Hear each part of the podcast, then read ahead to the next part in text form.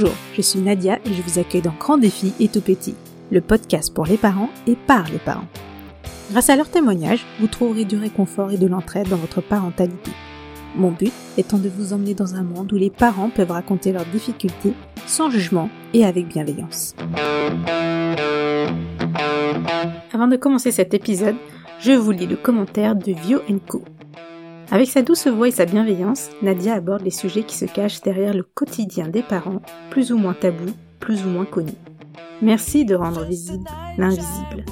Merci à toi pour ce commentaire très chaleureux et qui me motive énormément. Et maintenant, place à l'épisode. Chloé est une jeune femme qui travaillait en réanimation néonatale lorsqu'elle met au monde sa fille Mélodie. Son postpartum se complexifie très vite de par les choix qu'elle fait et le peu de soutien qu'elle a. Les injonctions voudraient qu'elle n'ait aucune difficulté, vu qu'elle vivait l'une des plus belles périodes au monde de la vie d'une mère, et qu'en plus, elle est spécialiste dans le sujet grâce à son métier.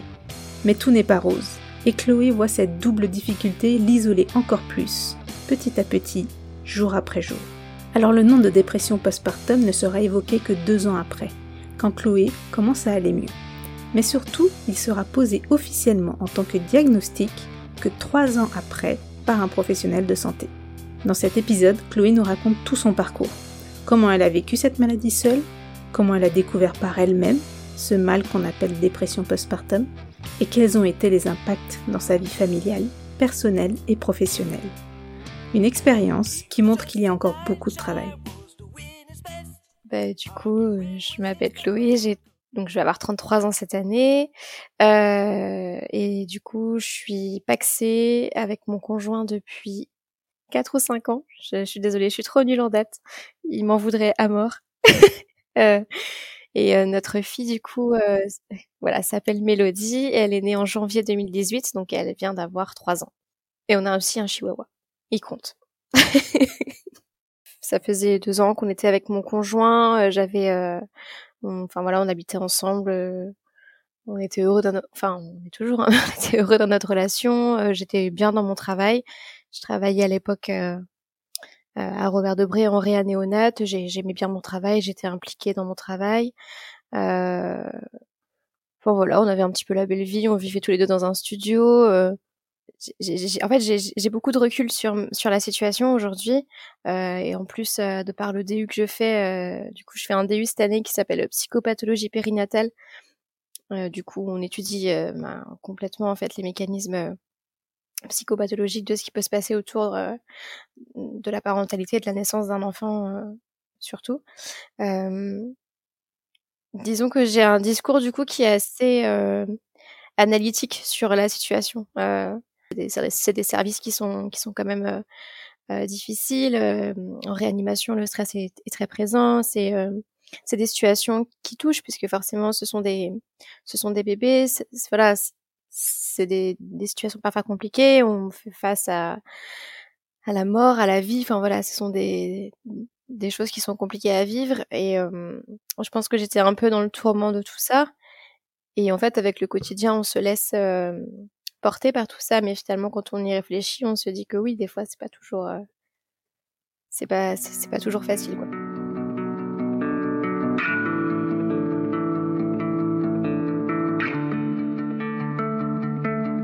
Euh, si je devais résumer ma grossesse, je dirais que non. Moi, j'ai pas du tout aimé être enceinte. J'aimais pas euh, ce que ça faisait à mon corps. Euh, j'ai pris 20 kilos. Je suis toute petite. Moi, je suis 1m53, donc ça c'est, c'est vite handicapant en fait.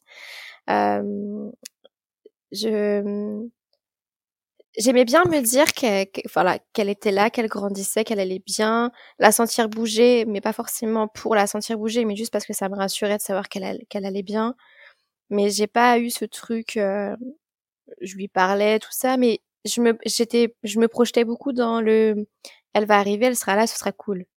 Euh, je me voyais comme un comme un incubateur un petit peu en fait. Euh, voilà je la faisais grandir et puis après puis après elle sortirait et puis après c'était bon quoi. Enfin voilà je faisais le, le, taf parce qu'il fallait le faire mais euh, s'il y a eu des petits soucis un petit peu, euh, j'ai à un moment donné on m'a dit il faudrait s'allonger, après on m'a dit non c'est bon, après on m'a dit en fait si, en fait non. À la fin de la grossesse j'ai eu de l'hypertension. C'était, j'étais quand même pas mal surveillée. Je partais souvent aux urgences parce que j'avais une tension très élevée dès le matin. Et puis en fait, à 39 semaines, donc deux semaines avant le terme à, peu près, j'ai rompu la poche des os comme ça un matin dans le lit. Enfin, je, je me suis, enfin, j'ai entendu paf et je me suis dit, oh là, ça c'est, c'est pas un coup. Et en effet, c'était ça. Donc j'ai, j'ai pris ma douche, je me suis rasé les jambes. Mon mec, il faisait les, il disait mais qu'est-ce que tu fais là? On y va, on y va. je dis attends, non, je, je finis et puis on y va. truc, euh, moi je me rasais les jambes alors qu'en plus je commençais à avoir vraiment des contractions et euh, en plus ça a servi à rien parce que enfin quand on est sorti de la voiture euh, j'en ai eu jusque dans mes chaussures et tout tellement enfin il y a eu une enfin ça a continué de couler mais en mode flaque je me suis dit j'ai pris une douche pour rien. puis euh, j'arrive et puis elle me dit vous êtes sûre?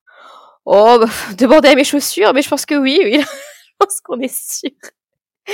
Euh, l'accouchement, euh, bah, moi, enfin moi, pour, je trouvais que c'était rapide. J'ai perdu, j'ai rompu la poche. Il devait être 6h, 6h30 du matin. J'ai accouché à 15h30 pour un premier. Enfin moi, j'ai trouvé que c'était très rapide. En fait, ça passait vite en fait. Après, ça se passait presque trop bien. Du coup, je pleurais parce que ça se passait bien. Moi, c'était un peu l'inverse de, tout le monde. Et puis, en fait, j'avais tellement envie qu'elle sorte que je me suis pas trop posé de questions. Quand ils ont, quand voilà, quand ça a été le moment de de pousser, euh, j'ai poussé comme si, en plus, je savais comme, enfin, j'avais pas pris de cours, j'avoue, mais je savais comment il fallait pousser parce que j'avais, enfin, j'avais vu beaucoup de femmes accoucher et j'avais travaillé avec des sages-femmes, donc je savais qu'il fallait pousser, en gros comme pour aller à la selle. Donc d'ailleurs, je les ai prévenus, je leur ai dit, les gars, je vous préviens, je vais tout donner, tant pis ce qui vient, mais je vais tout donner. je voulais juste qu'elle sorte, en fait, j'en pouvais plus d'être enceinte et j'avais envie de voir ma fille. La petite Mélodie est née. Et comme pour chaque naissance, on connaît tous cet immense amour nouveau qui nous surprend. Et en même temps, ces doutes qui nous envahissent sur les moindres choix. La période de postpartum commence pour Chloé, avec ce premier choix qu'elle doit faire, allaitement ou pas. Et une fois le choix fait, le plus dur est de s'y tenir, surtout quand commencent les difficultés. Euh, alors, je voulais l'allaiter. Je, je m'étais toujours dit, enfin moi, c'est pas un truc qui m'attirait vraiment. Et le fait de travailler en fait en néonat, voilà, j'avais vraiment pris conscience aussi toutes les formations que j'avais eues de l'importance du lait maternel. Donc pour moi, c'était important qu'elle ait mon lait. Euh, du coup, elle j'ai fait la, la tétée d'accueil. Ça c'est ça a été compliqué de la mettre au sein. Euh, c'était un petit bébé, Mélodie, c'était un, vraiment un petit bébé. Elle faisait 2 kg. Elle était en forme, hein, mais je pense qu'elle du coup elle était fatiguée aussi et euh, c'était compliqué de la mettre au sein, bien plus compliqué que ce que je l'avais imaginé. Surtout que je m'étais dit, vas-y, euh, moi c'est mon travail, je fais ça tous les jours, j'aide des mamans à mettre leur bébé au sein tous les jours, ça va être fastoche. En fait, pas du tout. Je me suis retrouvée à avoir besoin d'aide. Du coup, c'était compliqué aussi dans ma tête de me dire j'ai besoin d'aide alors que je suis censée savoir faire. Euh, et donc elle a fait la tétée d'accueil, on a remonté dans la chambre, j'ai mangé et en fait elle s'est re-réveillée après, elle avait faim. Et j'ai essayé de la mettre au sein, j'y suis pas arrivée.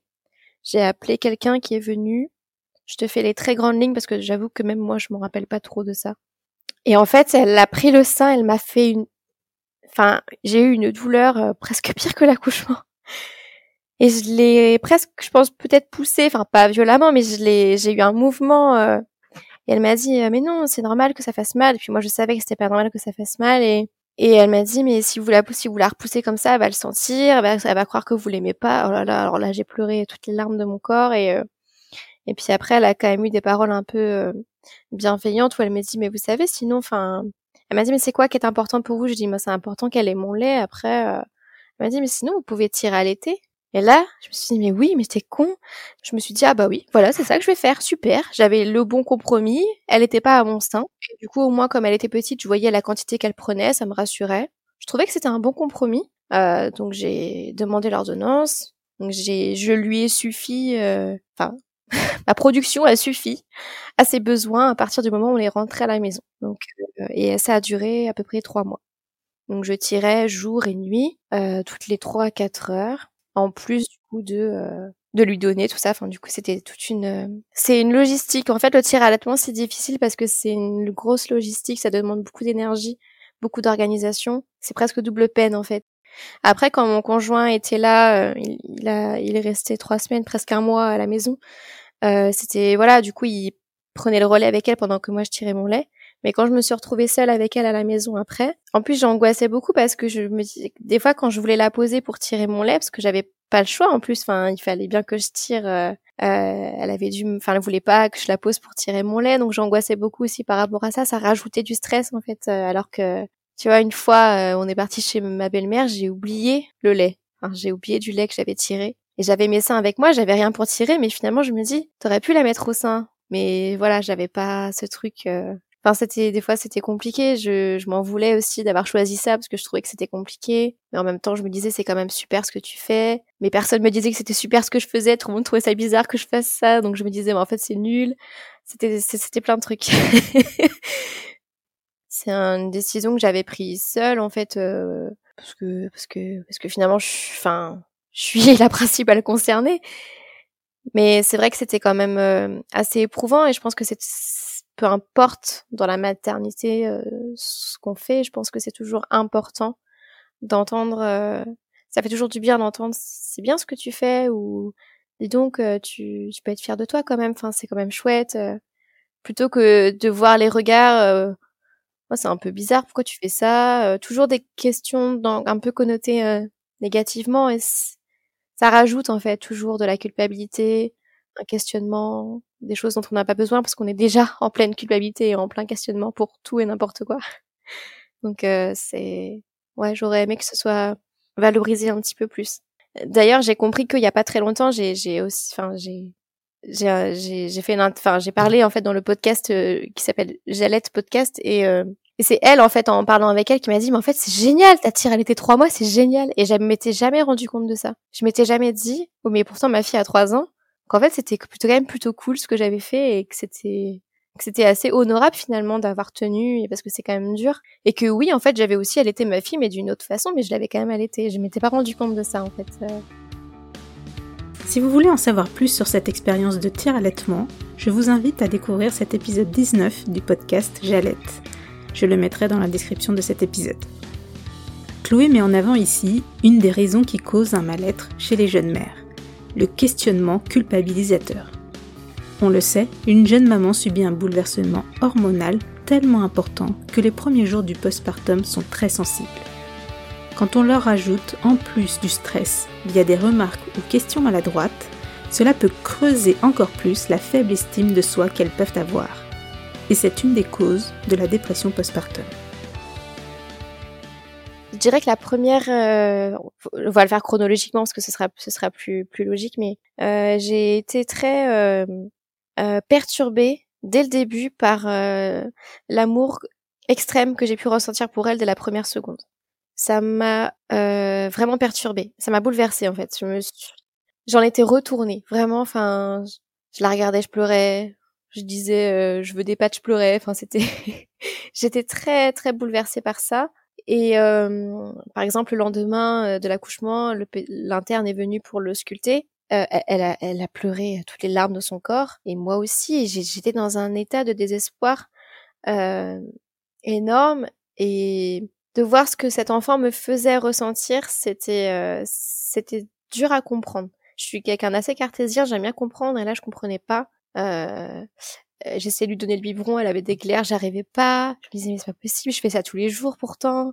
Voilà, le fait que ce soit mon enfant et que j'ai cette, cette, émotion, cette sensibilité, cet amour envers elle qui fait que tout est décuplé, que tout tout est différent finalement.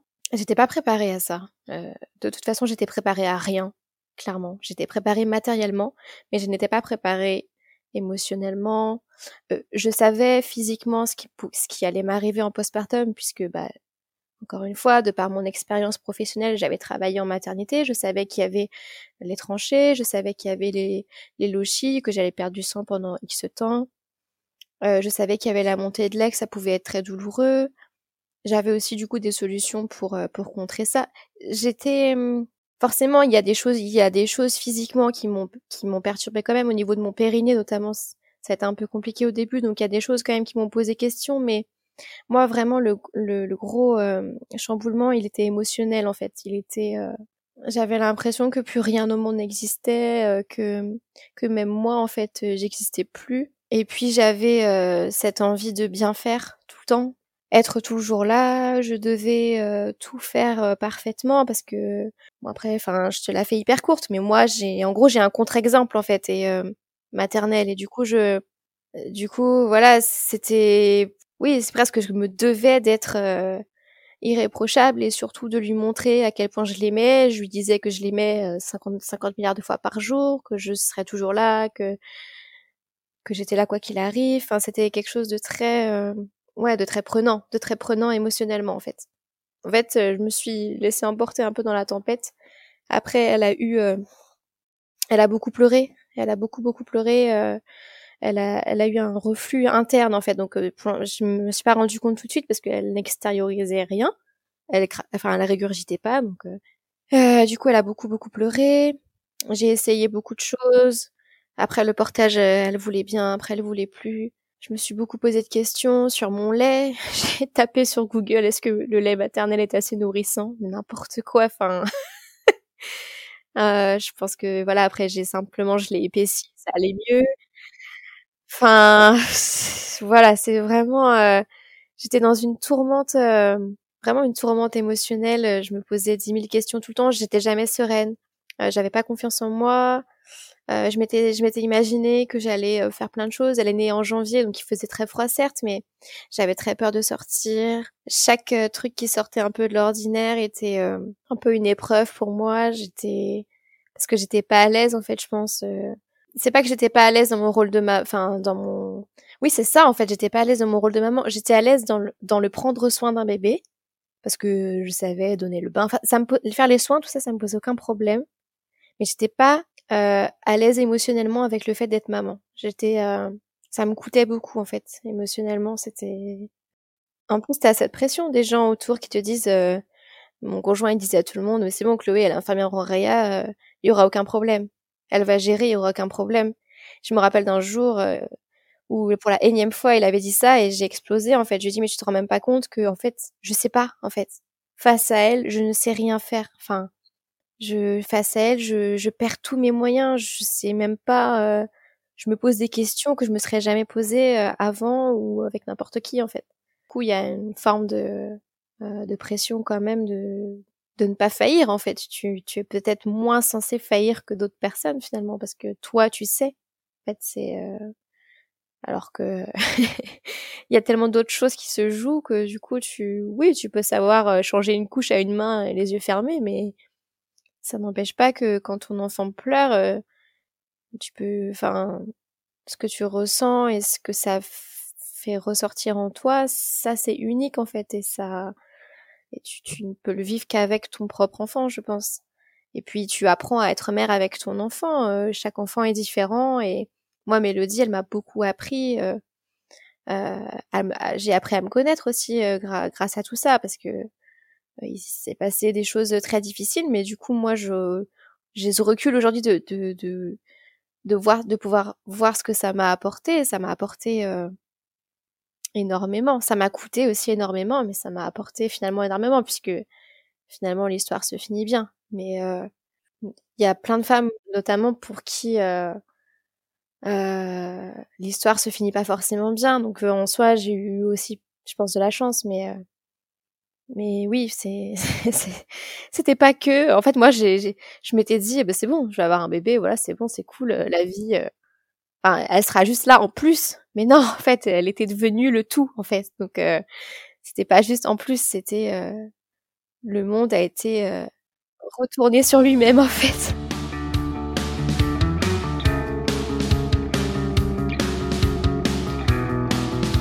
En fait, je pense que de toute façon, je ne voulais confier mon enfant à personne. C'était à moi de, je l'avais voulu, c'était à moi de, de, de m'occuper d'elle, c'était à moi d'assumer j'étais pas c'est sûr que j'aurais jamais pu la laisser par exemple j'aurais jamais pu sauf avec son père bien évidemment mais avec quelqu'un d'autre j'aurais jamais pu mais j'ai pas non plus eu autre qu'un relais physique pour le prendre, enfin pour s'en occuper.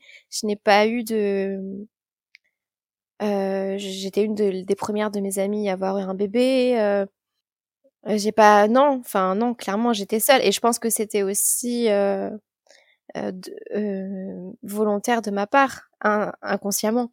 Je me suis isolée en fait. En fait, ça m'arrangeait bien d'être seule parce que les autres m'agressaient en fait, c'était compliqué. déjà que j'avais que j'étais perdue moi et en plus, quand il y avait d'autres personnes, forcément, les autres personnes sont... On est toujours à un moment donné un peu jugeant, euh... que ce soit par nos regards, par nos par, par certaines paroles. Par rapport à ça, ça m'arrangeait. Vraiment, les autres, m'agressaient, donc c'était très paradoxal. D'ailleurs, enfin, j'ai cherché. Euh... Moi, j'ai compris que après, quand j'ai repris le travail, que ça n'allait pas.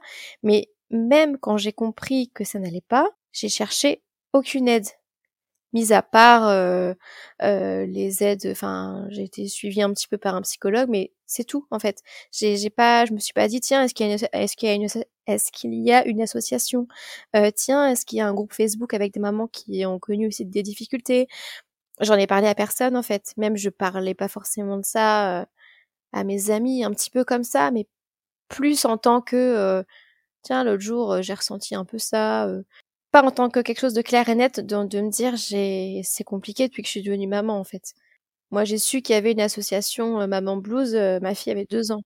Quand je pense que les seules fois où j'ai essayé un peu d'amorcer le sujet, il y a d'autres sujets qui sont venus sur la table. Bah oui, mais du coup forcément, puisque tu veux tout faire toi, parce que tu... Alors qu'en fait c'était tellement bien plus profond, mais du coup il y a... les gens ont toujours beaucoup de choses à redire et en fait c'est encore plus blessant parce qu'on se sent encore moins comprise mais parce que je pense que c'était pas les bonnes ressources, c'était pas les bonnes personnes, parce que s'il y a des associations pour ça, c'est bien qu'il y a des gens qui sont formés et qui comprennent de façon professionnelle euh, ce qui se joue en fait, parce qu'en fait c'est vraiment des mécanismes euh, psychologiques qui se jouent. Enfin, c'est pas uniquement euh, une difficulté maternelle au sens organisationnel, matériel. Enfin, c'est pas que ça en fait. C'est tout un c'est tout un, un, mécanisme en fait euh, interne qui, qui, qui se met en place. Finalement, je me dis avec du recul, mais en fait, oui, t'étais, j'étais même presque dans le propre déni de ma, de, de mon mal-être en fait. C'était, euh, c'était les autres en fait, mon conjoint notamment, qui me renvoyait parfois en pleine tronche euh, ce, ce mal-être. Ou le jour où j'ai repris le travail, où j'y suis pas arrivée, par exemple, où là je me suis dit ok, bon, ça va pas, mais dès qu'il y a un jour où ça allait mieux, je me disais bon, c'est bon, enfin façon, le problème, c'est le travail, j'ai plus envie de faire ce travail-là. Il y avait toujours une bonne excuse, en fait, alors que finalement, dans le fond, c'était juste que j'étais hyper mal. J'étais en pleine dépression postpartum. J'avais pas l'accompagnement qu'il fallait parce que je n'ai pas rencontré les bonnes personnes, même au niveau du suivi psychologique. Enfin, j'ai rapidement arrêté. Disons que j'ai fait quelques trucs pour euh, pour me sentir mieux. J'ai coupé les ponts avec ma mère, tout ça, mais j'ai pas euh, traiter la chose en elle-même. J'ai laissé le temps faire les choses en fait. Quand ma fille a eu deux ans, je me suis dit ah je me sens mieux. Ah puis j'ai commencé à écouter les podcasts, euh, la matrescence et je me suis dit oh là là mais c'est ça en fait. Et j'ai découvert qu'il y avait un monde. J'ai découvert l'association Maman Blues. J'ai découvert Instagram, qu'il y avait des comptes, qu'il y avait des des mamans qui avaient vécu la même chose que moi, qui avaient été dans la même stress, qui avaient. Et je me suis dit mais j'ai découvert qu'il y avait un mot sur ce que j'avais vécu. La première fois que j'ai rencontrer la psychologue. C'était la psychologue de la maternité. Euh, donc euh, ma fille avait trois mois, je venais de reprendre le travail et j'ai j'ai pas pu en fait. Et hum, du coup je, suis allée la, consulter et je lui ai demandé un jour euh, parce que ça allait vraiment pas. Quand même dans le quotidien des fois ça allait vraiment pas. J'avais des idées noires, j'étais j'étais vraiment très déprimée. Je pleurais plusieurs fois par jour. J'avais des accès de colère. Euh, j'avais plus de goût à rien. Quand on me demandait qu'est-ce que tu veux, je savais même pas moi-même ce que je voulais. Des fois, j'avais envie de prendre un billet d'avion, de partir très loin, mais toute seule c'était vraiment compliqué. Et puis il y a des jours, ça allait mieux. C'était quelque chose de très en dents de très euh, de très sournois. Il suffisait d'un grain de sable pour que ça parte. C'était euh, compliqué. Et je lui ai demandé à cette psychologue, mais euh, pensez pas que je fais une dépression Elle m'a dit non. Si vous faisiez une dépression, vous seriez pas devant moi, vous seriez au fond de votre lit. Ce qui est totalement faux. Surtout dans le cas des dépressions postpartum qui sont qui ne sont finalement pas qui n'ont de dépression des fois que le nom. Il y a des dépressions postpartum qu'on appelle souriantes, par exemple, où la femme est toujours très souriante, mais en fait elle meurt à l'intérieur. ce sont des, des voilà, c'est une, une une véritable maladie, c'est un véritable mal-être, mais qui prend plusieurs formes en fonction de des personnes, de son origine, de ce qui se manifeste de différentes façons. Il y a des femmes qui vont rejeter leur bébé, il y a des femmes qui vont entrer en fusion avec leur bébé. C'est quelque chose de très polymorphe en fait, qui, qui est qui est qui est encore mal connu. Et la preuve, même la psychologue de la maternité ne, enfin, a priori, n'avait pas forcément, je pense, conscience de tout ça, puisque sa réponse euh, n'était pas adaptée en fait. Et, euh, euh, du coup, on parlait beaucoup du travail finalement, de voilà, c'était pas forcément axé sur ça. Après, elle m'a orientée vers, m'a quand même dit que j'avais besoin d'avoir un suivi plus régulier, donc comme elle m'a orientée vers un collègue à elle en psychothérapie. Je pense que c'était pas le moment. Je pense que c'était pas, j'étais pas prête. J'étais pas, j'étais pas, c'était pas la bonne personne non plus. Voilà, je pense qu'il y a beaucoup de facteurs qui ont joué qui fait que du coup j'ai rapidement arrêté. J'ai dû faire trois séances. Franchement, après j'y suis pas retournée. J'avais toujours une bonne excuse. Hein. J'avais pas le temps avec le travail parce que du coup entre temps j'avais changé de travail. J'ai testé plusieurs travails, c'est pareil. je me suis cherchée. Je pensais que le problème c'était ça, d'où le fait que j'ai fini au labo. Euh, mais non, en fait le problème c'était pas ça. Donc j'ai cherché à résoudre par d'autres moyens. Euh, je suis allée plutôt voir. Euh, enfin comme je te disais, j'ai coupé les ponts avec ma mère. Enfin j'ai cherché à résoudre par ces moyens-là aussi. Et puis euh, voilà. Enfin, après, on refait pas l'histoire. Hein. Ça se serait sûrement passé euh, beaucoup plus rapidement et très différemment si j'avais tout de suite. Euh, je sais pas, par exemple, si à la, la maternité on m'avait dit, euh, vous savez, le postpartum des fois c'est pas, enfin, ça peut être très bien, enfin, ça peut être très bien vécu, mais ça peut aussi être très mal vécu. si jamais vous sentez que que vous pleurez beaucoup, que que que vous vous sentez pas bien, que que je sais pas, qu'il y a un truc bizarre, euh, appelez ce numéro ou euh, je sais pas, enfin parlez-en à, je sais pas, donnez le nom de l'association Maman Blues par exemple. Il y a des, il y a, des associations qui existent, il y a des personnes qui existent qui peuvent vous aider. Ma sage-femme, elle est venue à la maison euh, après l'accouchement, elle est venue deux, trois fois, mais elle m'a, enfin, elle demandait plus à mon périnée comment il allait qu'à moi. Enfin, moi après voilà, c'est ce qu'on peut entendre hein, quand, quand on entend Ilana Weisman parler ou d'autres femmes parler, enfin des témoignages c'est très disparate en fait, c'est-à-dire que là, ça, ça c'est très professionnel dépendant. Soit on va tomber sur quelqu'un qui va qui va avoir cette sensibilité au postpartum, qui va pouvoir euh, euh, euh et psychologique d'ailleurs, qui va pouvoir euh, euh, former un petit peu sur le postpartum, enfin voilà, dire il peut se passer ci, il peut se passer ça, et qui va avoir cette sensibilité en postpartum de dire et sinon madame comment vous vous sentez, comment ça va vraiment, et pas juste dans votre corps, dans votre esprit aussi, comment ça va en fait. Je pense que ça peut tout changer, parce que je pense que ça déclenche quelque chose. C'est comme quand tu appuies sur un bouton, il y a des mots-clés comme ça, il y a des choses. Ça veut dire qu'aussi ça ouvre un espace de parole. C'est pas juste... Euh, ça veut dire tu as le droit d'en parler, et si tu me poses la question, c'est peut-être que la façon dont je me ressens est légitime. Et c'est peut-être que du coup j'ai le droit de pas me sentir bien. Parce que cette image en fait de la maternité euh, heureuse, elle est, euh, elle colle à la peau, tu vois. Elle est très, euh, très difficile à, à contrer finalement, alors que elle n'est pas forcément majoritaire, ou en tout cas, elle n'est pas, c'est pas 100% du temps, c'est pas possible. Tu peux pas être au top 100% du temps. donc en fait, il faut accepter qu'il y ait ces deux côtés, mais c'est comme dans la vie de tous les jours. Il y a des jours, tu te lèves du pied gauche, t'es pas bien, il y a des jours, t'es es hyper en forme, enfin, et dans la maternité, c'est pareil. C'est des moments de vie où euh, on est fragile euh, psychologiquement. C'est des moments de remaniement identitaire qui sont très importants, qui du coup fragilisent encore plus et qui amènent à des questionnements. C'est pas pour rien que beaucoup de femmes changent de travail à ce moment-là. C'est pas pour rien, euh, voilà, qui qui a plein de choses qui se jouent à ce moment-là. Euh, c'est des mécanismes qui sont euh, qui sont normaux en fait presque, mais dont on parle pas parce que ben c'est tabou en fait encore, on n'en parle pas et on si je vais même plus loin, je dirais que c'est presque une maltraitance de laisser les femmes en fait dans ce désarroi.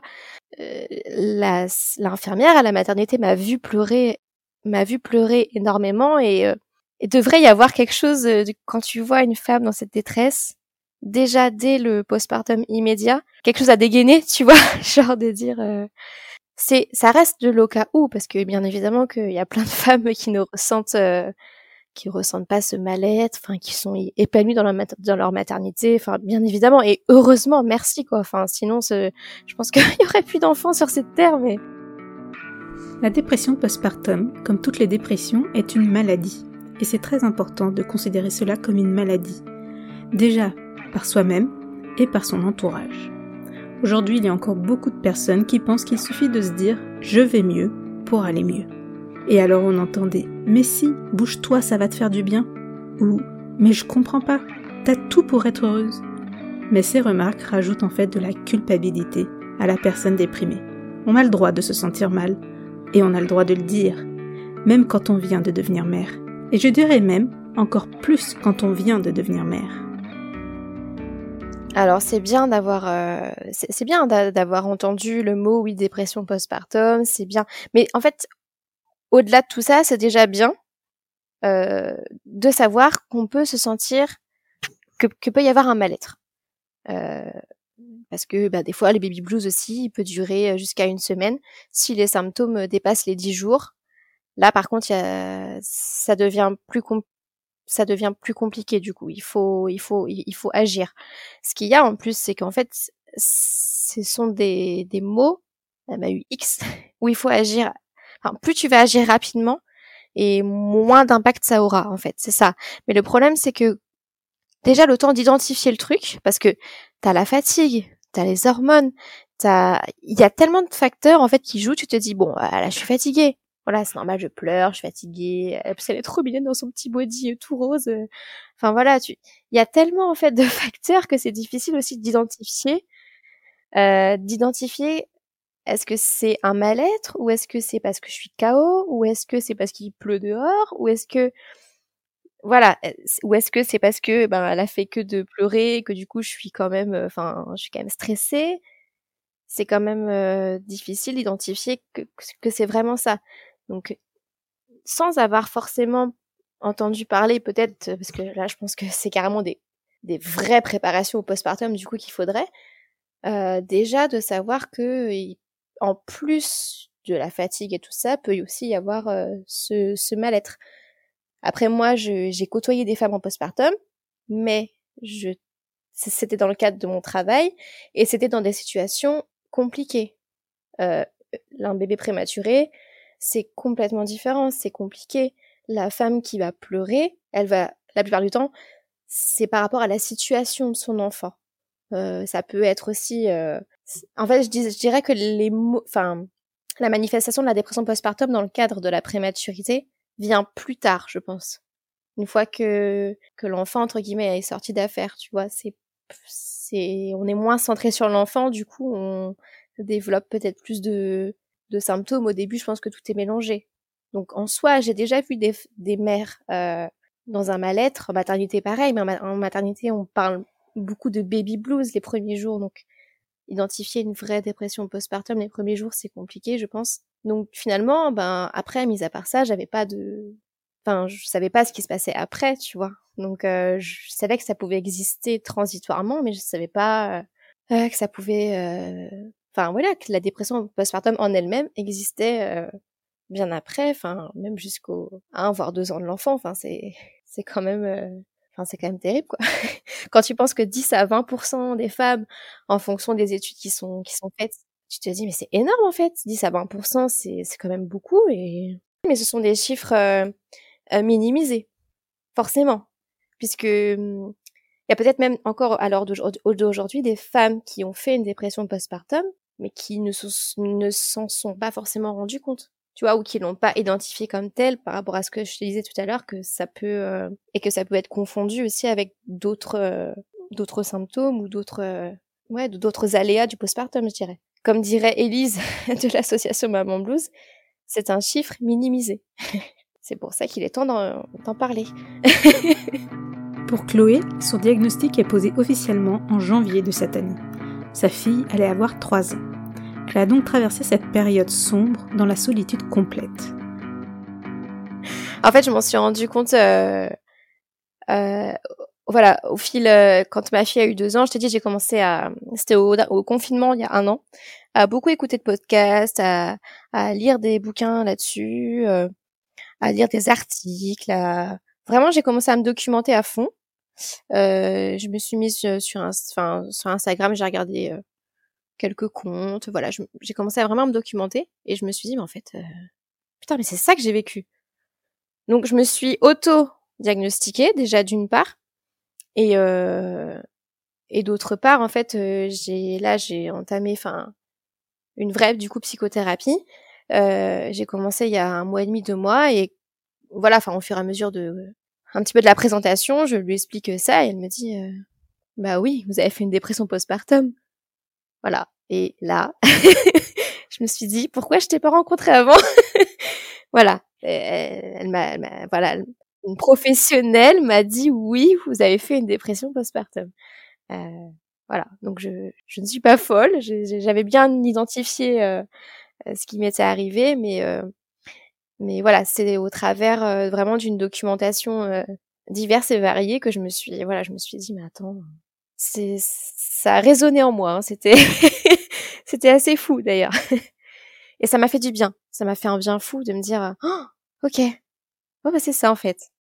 Franchement, je, je, vais dire un chiffre au pif, euh, c'est sûrement pas peut-être pas vrai, mais comme je pense 50% des femmes qui vivent ça en fait. C'est-à-dire que c'est ça rentre presque dans ton quotidien finalement. Tu bon, tu, vois bien qu'il y a un truc qui cloche, mais t'as toujours euh, le travail qui prend le dessus.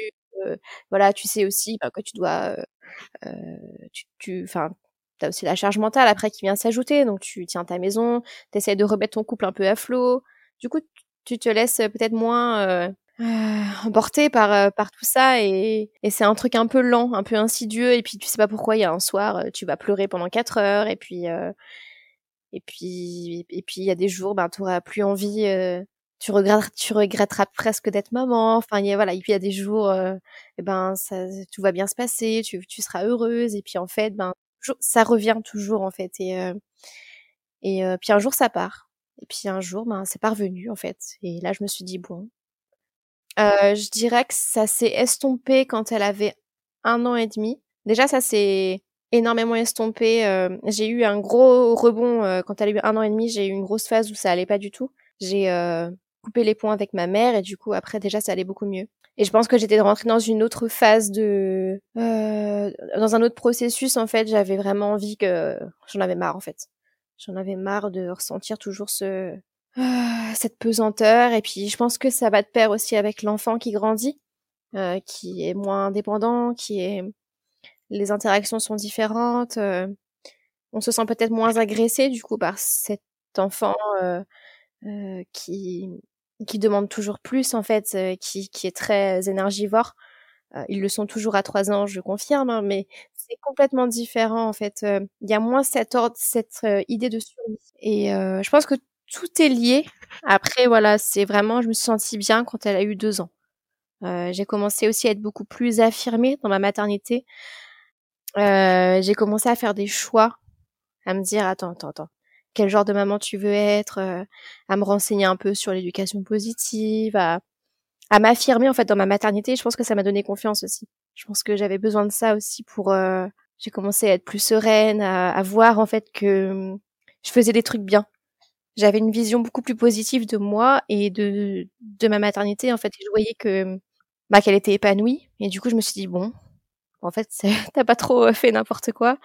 Euh, tu, tu peux arriver à faire des enfin à être une bonne maman donc euh, donc fais-toi confiance et voilà et je pense que ça s'est fait au fur et à mesure mais mais oui oui je je sais bien évidemment que je pense que ça aurait été plus plus rapide peut-être si j'avais euh, trouvé les ressources, si j'avais cherché les ressources et si j'avais euh, voilà été diagnostiquée avant. Enfin, je j'en sais rien. Après, en même temps, euh, tout ce qui s'est passé du coup fait partie du de mon histoire et de enfin de la personne que je suis devenue du coup quoi. mais voilà.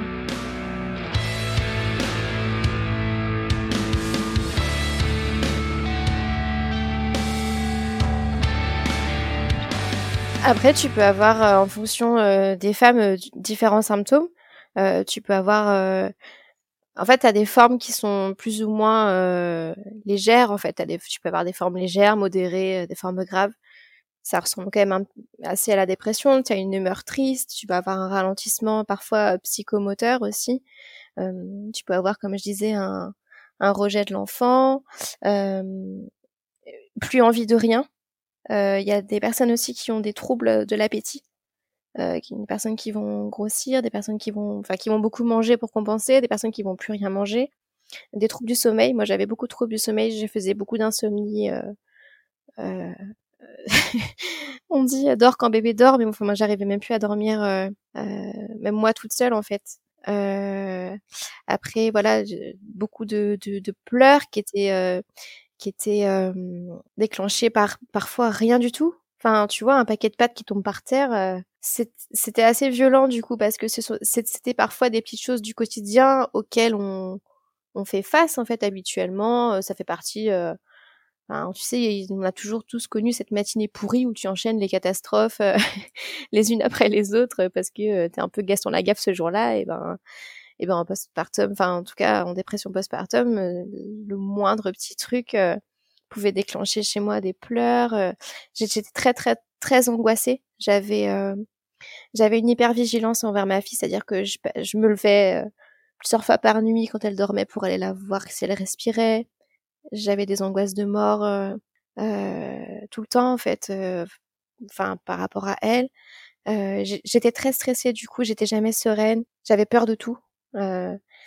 Après, moi j'ai pas eu ça, mais tu peux avoir des phobies d'impulsion aussi, qui sont finalement une, manifestation de tes propres peurs en fait.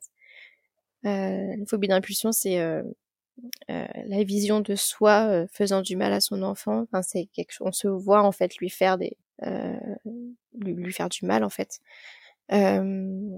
voilà. Après, tu, ça peut se manifester de différentes façons, mais voilà en gros un peu les, les symptômes, les symptômes principaux.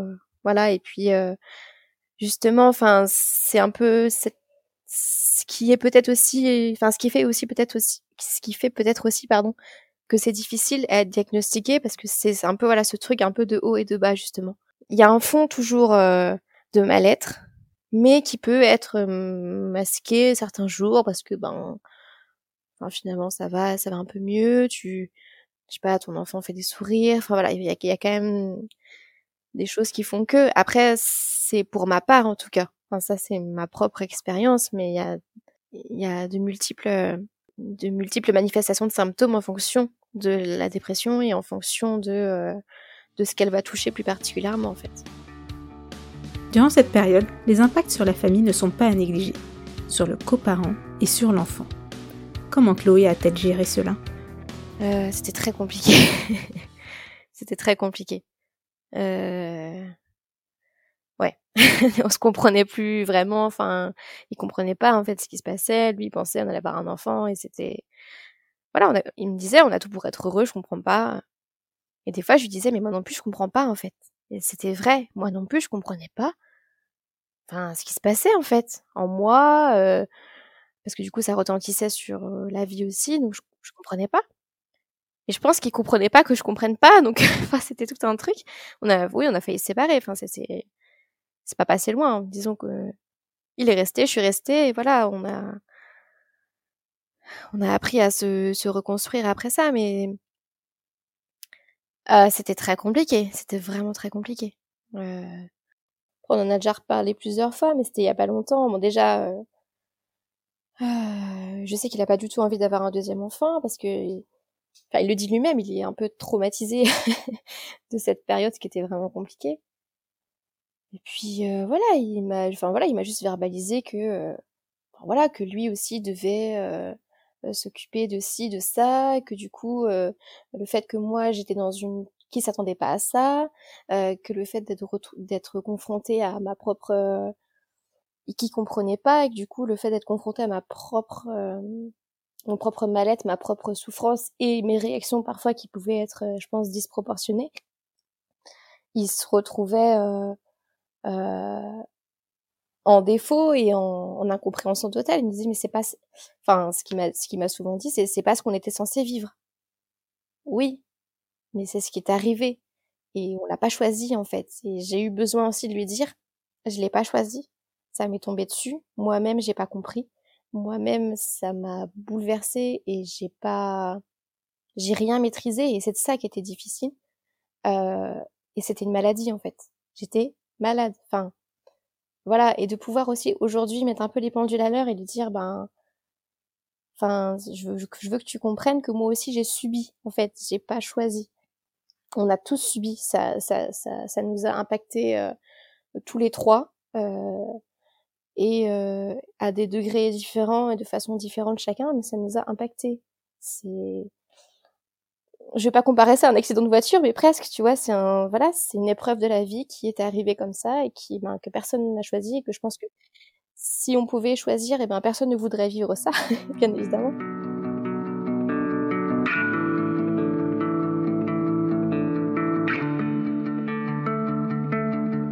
En fait, euh, les, les, les bébés, en fait, euh, qui de mères euh, déprimées, ont deux comportements. Soit c'est des enfants qui sont qui sont très actifs en fait dans la dans la relation, qui vont toujours ramener la mère à eux, qui vont être euh, assez bruyants, assez qui quand ils vont pleurer, ils vont pleurer très fort, qui ont besoin vraiment de tirer cette mère à eux. Ou soit c'est des bébés qui sont complètement en retrait, des bébés on dit oh mais il est trop sage, il pleure jamais, euh, il est très discret, des bébés qui, qui ont vraiment ce besoin de euh, les bébés comprennent enfin, comprennent très très bien les choses et les bébés qui parfois voilà se font vraiment discrets. Euh, après, je lui ai toujours beaucoup parlé. Je pense que je lui ai beaucoup écrit aussi. Elle, aura accès à, à l'information. J'ai écrit un blog. Ah, quand elle était bébé, enfin quand elle était petite, j'ai commencé par, par j'avais besoin d'écrire en fait. Et du coup, j'ai commencé par un blog. Il y a le compte Instagram, voilà, enfin, elle aura accès à tout. En fait, je lui ai jamais rien caché. Je lui ai toujours dit aussi que les moments c'était plus compliqué que maintenant qu'elle comprend, je lui explique des fois quand j'ai pu avoir des enfin quand j'ai pu avoir des réactions euh, plus vives ou autres, euh, ben, que là c'est parce que maman elle a, elle a été euh, euh, prise par ses émotions et des fois ben tu sais quand on exprime nos émotions on peut les exprimer très fort en fonction de comment on se sent euh, du coup, ça m'a permis tout ça aussi de l'encourager à exprimer ses émotions. Euh, moi, c'est quelque chose euh, qu'on m'a toujours stoppé là-dessus et du coup, j'avais pas du tout envie de de lui transmettre ça et au contraire. Et d'ailleurs, elle exprime très bien ses émotions, mais autant la joie que la colère. Enfin, et j'ai l'impression que dans ce sens-là, ça nous a aidés toutes les deux. Euh, euh, du coup, ça c'est plutôt positif. Après, on a une relation très fusionnelle. On est très, très, très fusionnel. Euh, on a beaucoup besoin l'une de l'autre. J'étais beaucoup sur elle, beaucoup, euh, toujours beaucoup dans la réassurance. Je lui disais, enfin, toujours, hein, mais moins maintenant, mais que je l'aimais et que je serais toujours là. Voilà, beaucoup ce côté euh, très maternelle. Je suis toujours en train de lui demander est-ce que ça va? T'as pas mal ci, t'as pas mal ça? Est-ce que t'as bien mangé? Je suis toujours soucieuse, euh, euh voilà, qu'elle euh, qu'elle aille bien, tu vois, même physiquement. Enfin, tu vois, je il y a un peu quelque chose des fois de l'ordre si elle va pas bien, je vais pas bien. Enfin, c'est un peu voilà, on est assez euh, assez connectés.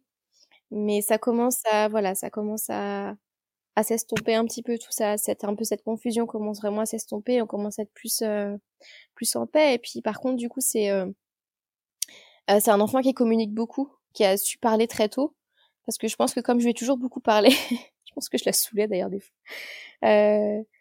Euh, du coup, je pense que ça a rendu les choses faciles parce que elle, a tout rapidement su me dire je veux ça, je veux pas ça, j'aime pas ça.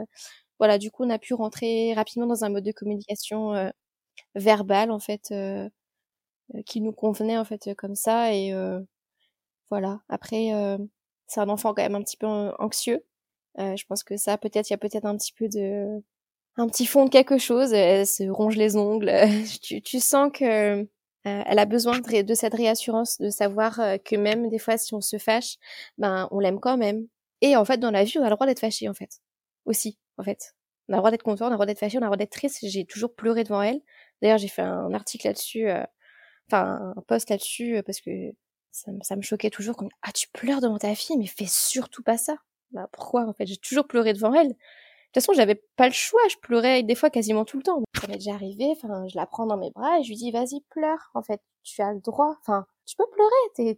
tu sais même pas trop des fois pourquoi tu pleures, mais si t'es fatigué, t'es agacé, t'es es fâché, t'es triste, et eh ben tu peux pleurer. Et je reste là avec elle et je je, je prends. Enfin, je lui accorde le le fait qu'elle qu'elle a le droit en fait de pleurer. Et en plus, je reste avec toi. Donc je fuis pas en fait ton émotion, je reste avec toi. Et je lui montre aussi que ça me fait pas peur et c'est pas censé faire peur en fait. Mais ça c'est ça c'est encore mais je, pense que notre génération on est beaucoup plus sensible à, tout ça. On est beaucoup plus en, en phase avec nos propres émotions, je pense. On commence en tout cas. Et du coup, avec les émotions de nos enfants et euh, grâce à tout ça, euh, euh, enfin voilà, j'ai bon espoir qu'on puisse du coup libérer encore d'autres choses. On a le droit de ressentir la joie, mais c'est tout. Alors qu'en fait, on, les traverse toutes en fait. Et que quelqu'un puisse les recevoir aussi surtout, parce que les exprimer c'est bien, mais s'il y a personne pour les recevoir, ou si elles sont simplement euh, niées ou dénigrées, c'est, enfin du coup tu vois, ça fait plus de mal que de bien finalement. Chloé puise dans son expérience personnelle, malheureusement synonyme de solitude, pour informer et partager. Elle décide de créer le compte Instagram Mal de Mer avec son joli jeu de mots et elle vous en explique ses missions.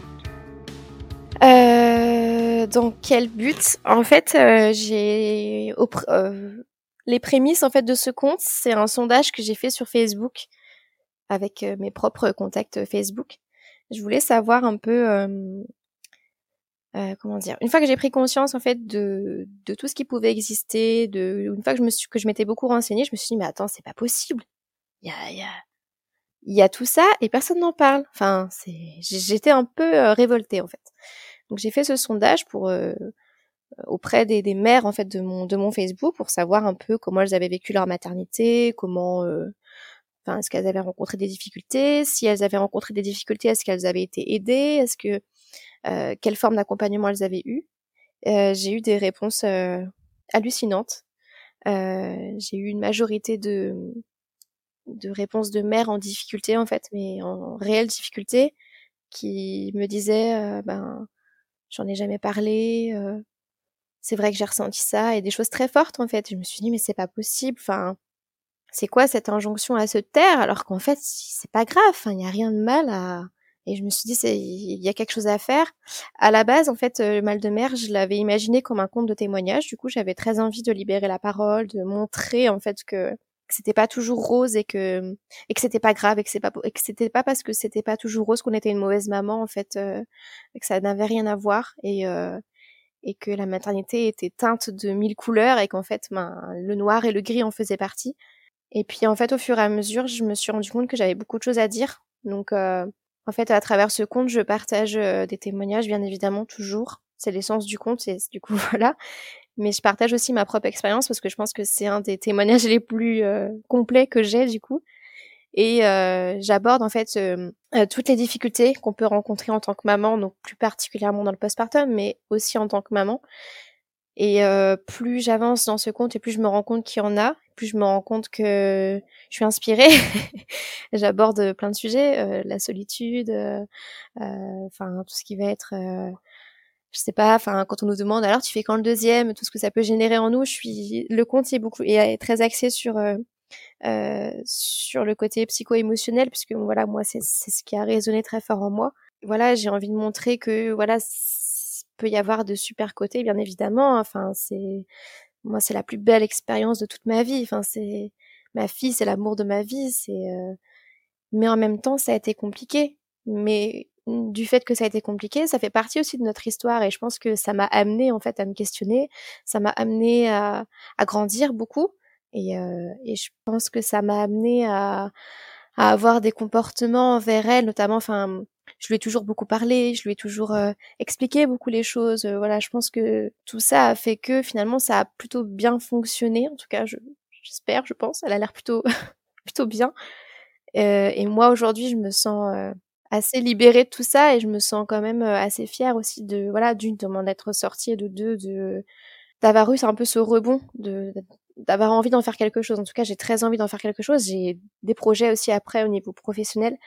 Euh, c'est pour ça aussi que je fais le diplôme universitaire. C'est pour ça qu'après, je pense que je vais faire encore d'autres formations. Il y a un monde en fait euh, autour de tout ça qui est en pleine. Euh, je pense que les gens sont, en, enfin, certaines personnes, en tout cas pas tout le monde, mais sont en prise de conscience en fait qu'il y a vraiment une grande importance de la prévention. la dépression postpartum, ça peut avoir un impact en fait sur le le lien en fait entre la mère et l'enfant qui peut être très important négativement et ça peut avoir un impact en fait assez important sur le développement de l'enfant en fait surtout. Mais pas forcément physique mais en tout cas euh, euh, psychologique euh, comportementale enfin voilà c'est c'est enfin ce sont des réelles études avec euh, vraiment des, des, des, problématiques. Après en fait, en prévenant la dépression postpartum, on peut arriver à prévenir certains troubles de développement de certains enfants. C'est quand même euh, assez incroyable. Et on se dit, mais ok, ben allons-y alors.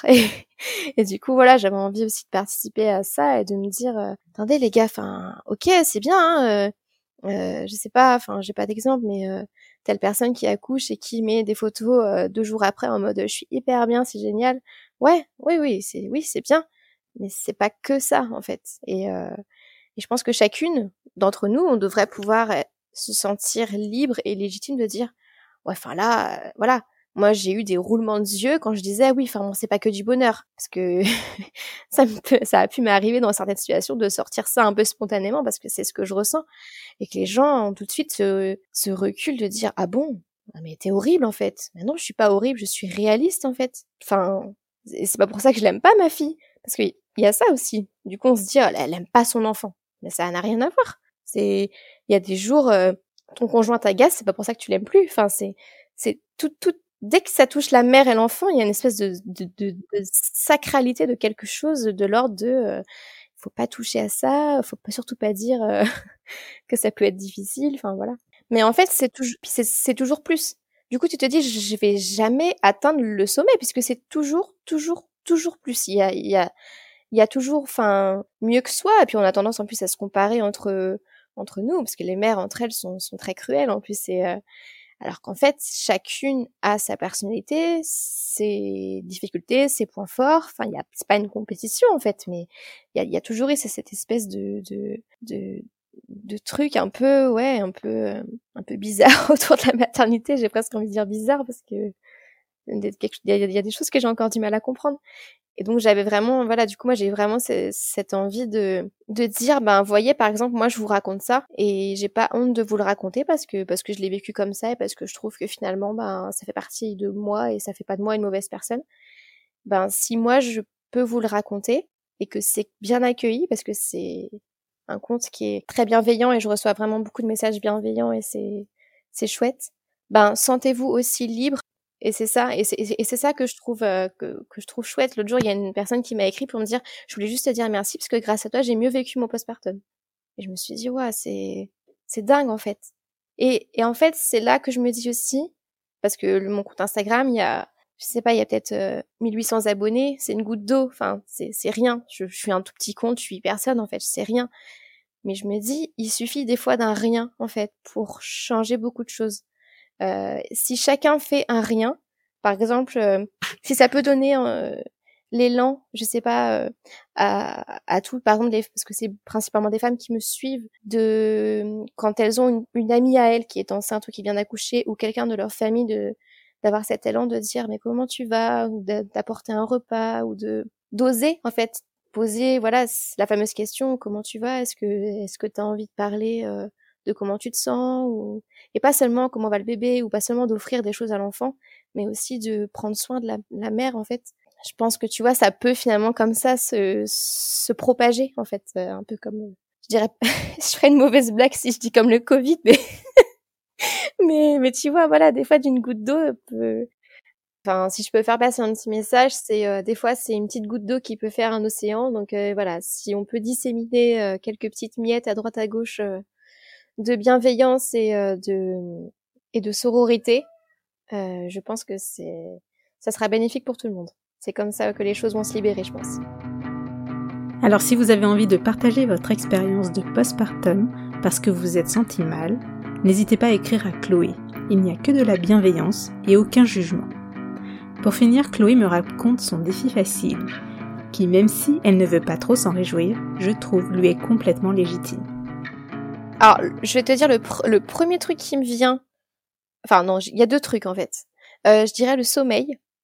Oui, alors je vais me faire détester par tous les gens qui écoutent ce podcast. J'ai un enfant euh, qui dort euh, extrêmement bien, extrêmement longtemps. C'est effrayant même d'ailleurs. Je vais là d'ailleurs, on a même une prise de sang à lui faire pour essayer de comprendre pourquoi elle dormait autant.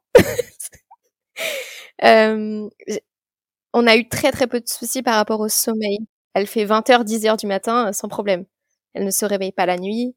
Elle s'est réveillée très très peu la nuit en fait. Euh, quand elle a eu cinq mois, on l'a mise dans sa chambre parce qu'en fait on faisait du cododo, donc elle avait le berceau à côté, et en fait on s'empêchait de dormir. Donc je me suis dit bon bah c'est peut-être que si je mets dans sa chambre, peut-être que ce sera mieux. Et en effet, ça a été beaucoup mieux pour toutes les deux.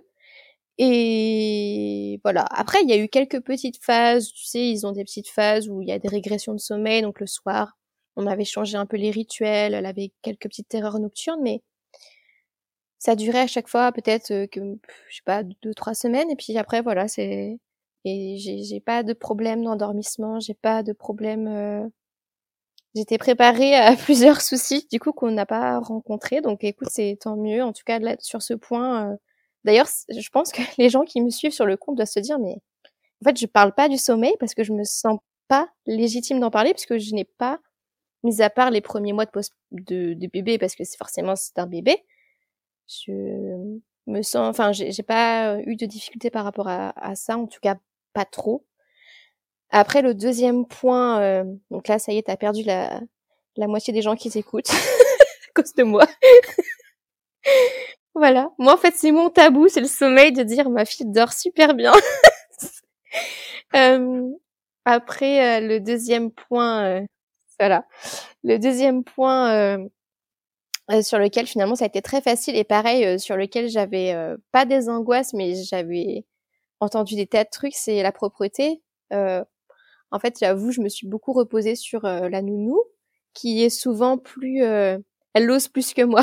Elle m'a, ma, nounou, c'est, euh, je pense que là, on va finir le contrat fin août et je vais pleurer, je pense, toutes les larmes de mon corps parce que c'est quelqu'un de d'exceptionnel qui m'a beaucoup accompagnée dans la maternité. Enfin, elle m'a guidée en fait, et elle m'a guidée. Elle l'a fait toujours de façon très bienveillante.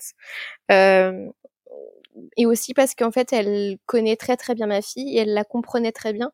Et du coup elle me disait ah bah moi j'ai testé ça et finalement elle a bien aimé. Donc euh, bah voilà. Enfin voilà elle a su être à l'écoute au moment enfin dans les moments où il fallait. Et du coup je me suis beaucoup reposée sur elle pour pas mal de choses. Elle me disait ah bah j'ai testé ça comme aliment. Ah bah d'accord. Comme j'y connaissais pas grand chose je me disais bon bah d'accord.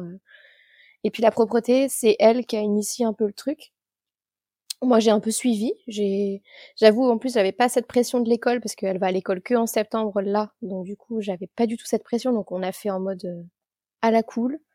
Et ça s'est très bien passé. Elle est propre. Enfin, elle été propre à son rythme, j'ai envie de dire, pas rapidement ni autre. Mais c'est pas une compétition. Enfin, moi, je trouve c'est bien, du coup, que ça, que ça se soit passé comme ça. Du coup, je suis contente.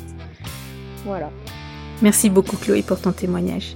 Il est très touchant et montre à quel point tu es une femme forte. Je te souhaite, à toi, Mélodie et ton conjoint, une très heureuse vie de famille pour la suite. Si cet épisode vous a plu, n'hésitez pas à me laisser un commentaire et 5 étoiles sur Apple Podcast. Ça m'aide beaucoup en visibilité et surtout ça me motive à fond pour continuer ce podcast. Vous pouvez aussi me retrouver sur Insta où vous pouvez me taguer sur cet épisode en story et je vous repartagerai. J'ai lancé aussi une newsletter pour vous en apprendre plus sur mes invités et partager d'autres podcasts dans le même thème. Le lien est dans la description. Si vous avez également des sujets qui vous tiennent à cœur ou que vous souhaiteriez voir traités dans un prochain épisode, vous pouvez me l'indiquer en commentaire Apple ou sur les réseaux sociaux, je les prendrai en compte. Portez-vous bien et à très vite.